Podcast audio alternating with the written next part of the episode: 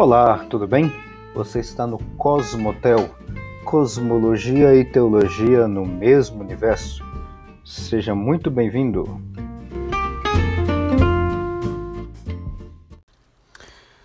Olá, tudo bem? Pode, Senhor?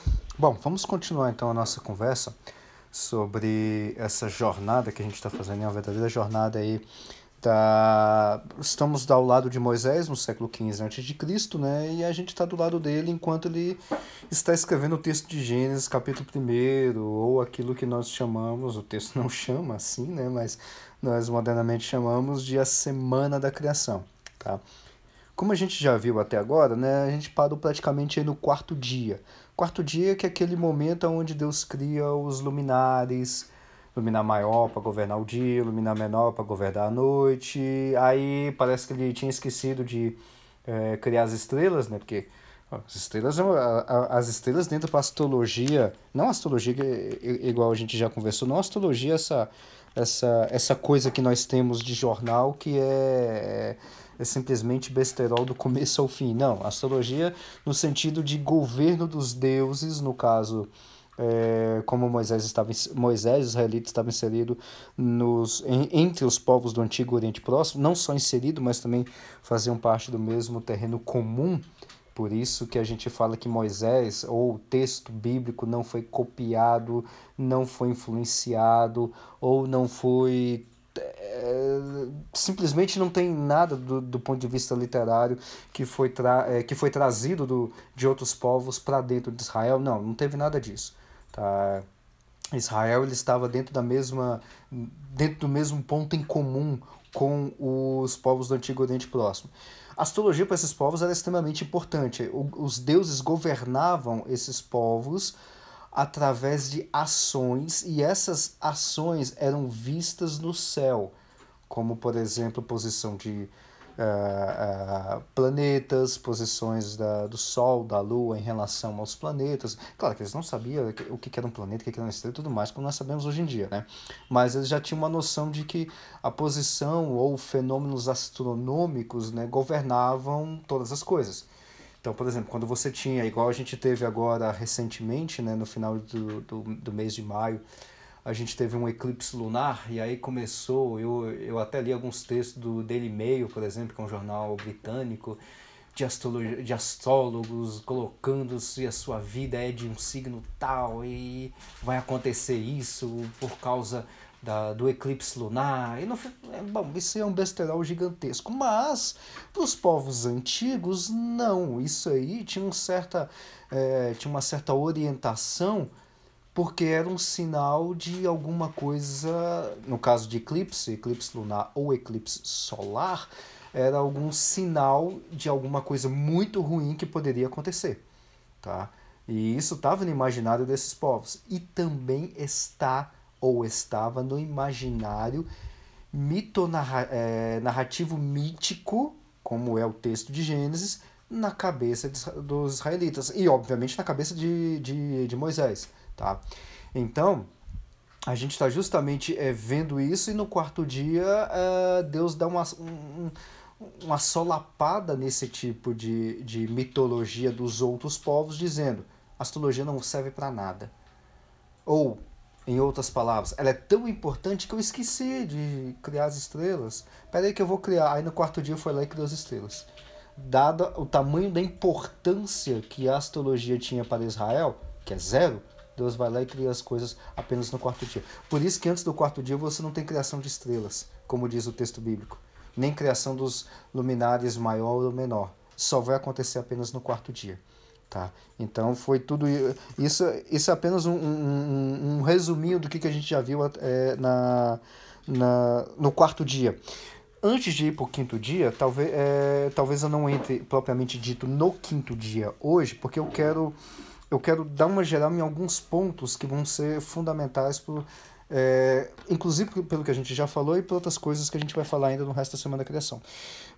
O primeiro detalhe é, eu, eu acho que já comentei isso, mas eu talvez não tenha puxado tanta atenção para o seguinte detalhe.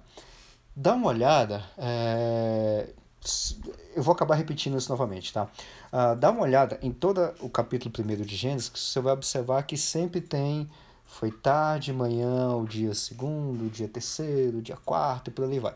Por que tarde e manhã e não manhã e tarde, manhã e noite, noite e manhã, ou passou o dia, ou qualquer coisa do tipo, né?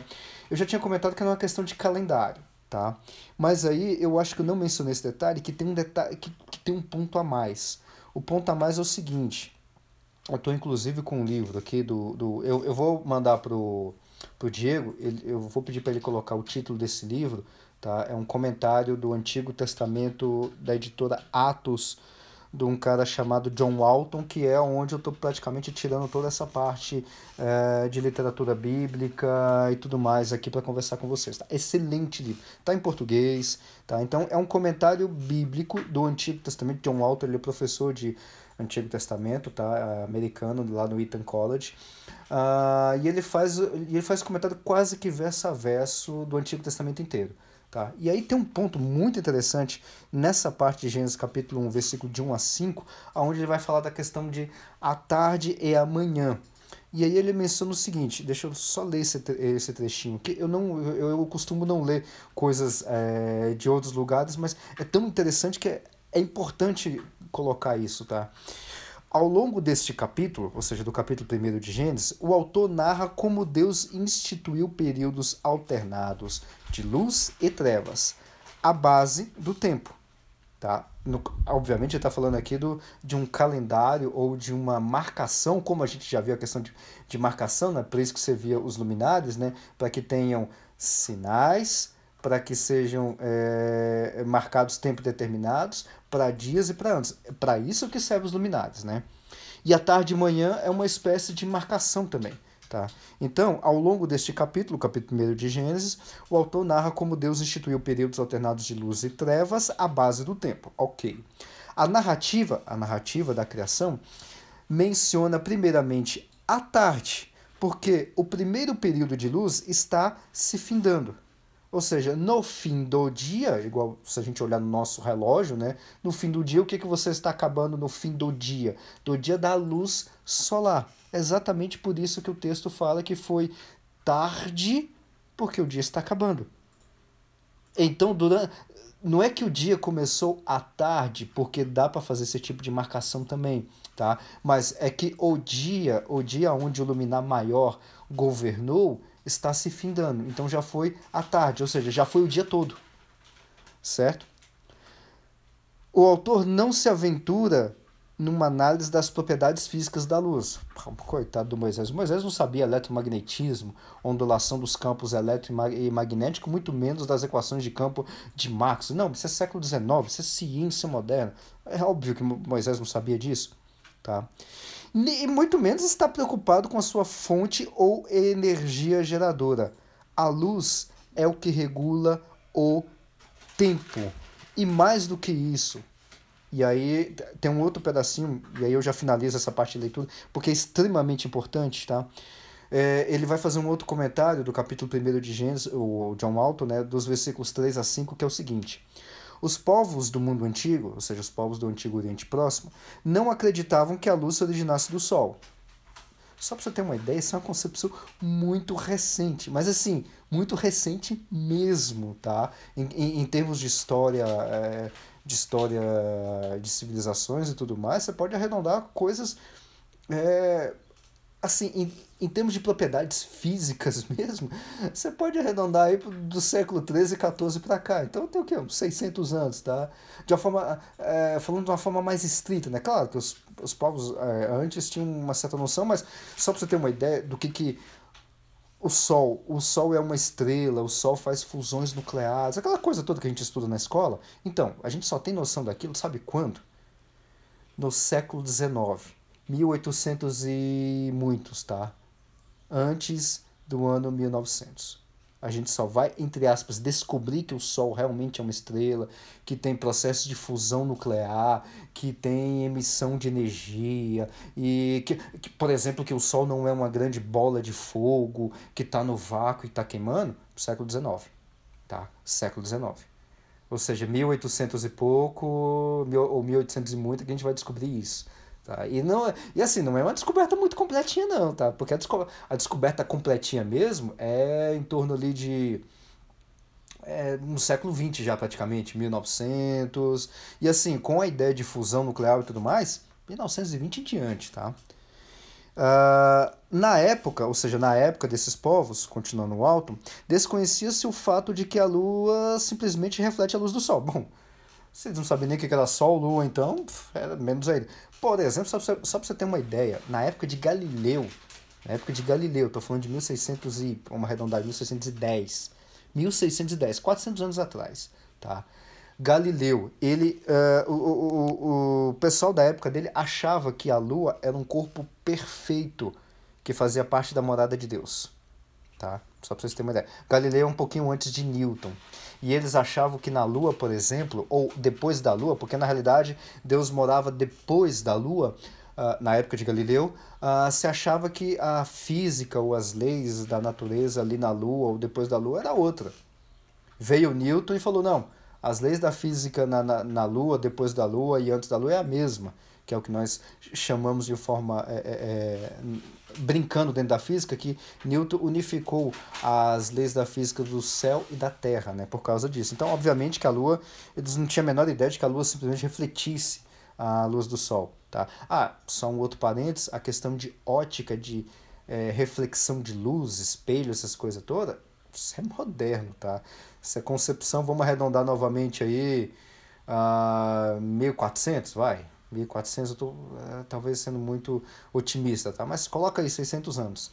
Apenas 600 anos que a gente conhece algumas coisas de ótica. Claro, antes disso conhecia Arquimedes, tocou fogo no monte de, de, de, de navio romano no terceiro século antes de Cristo. Sim, mas essas concepções modernas de leis da ótica é muito recente, tá? Além do mais, continua John Alto, não há nenhum indício no texto, no texto bíblico, que a luz do dia fosse causada pela luz do sol.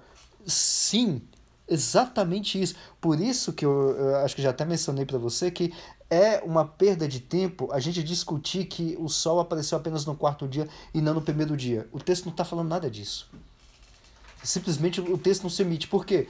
Porque essa concepção de que o Sol emite luz e a luz do dia para nós, isso é concepção nossa. Moisés, você tem ideia aí de que a luz do Sol é que está emitindo luz? Eu não sei nem o que, que é isso. Pois é, então, não tem não. Continuando o alto, o Sol, a Lua e as estrelas eram vistos como portadores de luz, mas a luz do dia estava presente mesmo quando o Sol estava atrás das nuvens, ou no eclipse, ela chegava, ou seja, a luz chegava antes do nascer do sol e eh, permanecia após o pôr do sol. Se você pegar isso hoje, nos nossos dias de hoje, antes do sol nascer, dá uma olhada para o horizonte. Aqui em Brasília tem um horizonte lindo. Dá uma, dá uma olhada para o leste ali, por volta de 6 horas da manhã. Você vai ver o sol? Não. Mas você vai ver o dia. Então significa que a luz já está brilhando em nosso planeta antes do Sol nascer. Concepção de Moisés aqui tá tranquilo. Perfeitinha. O Sol está se pondo. Você está vendo ali, dá uma olhada pra, na linha do oeste. Você não vê mais o Sol. Tá tudo escuro. Não. O dia ainda está bem clarão ainda, principalmente na, na época do verão.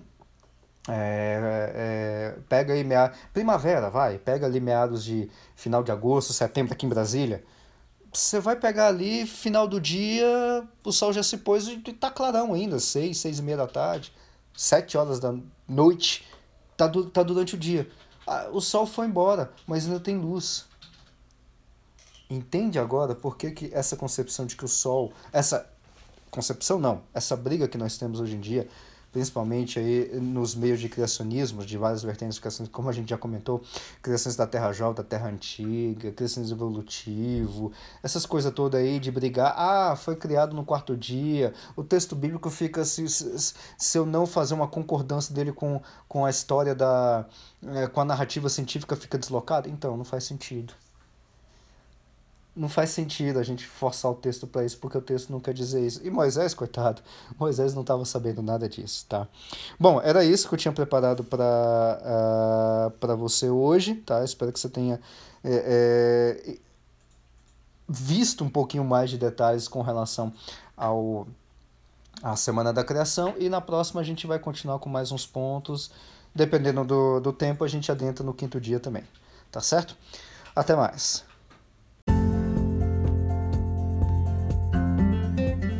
Muito obrigado por acompanhar até aqui e te aguardo no próximo episódio. Até a próxima!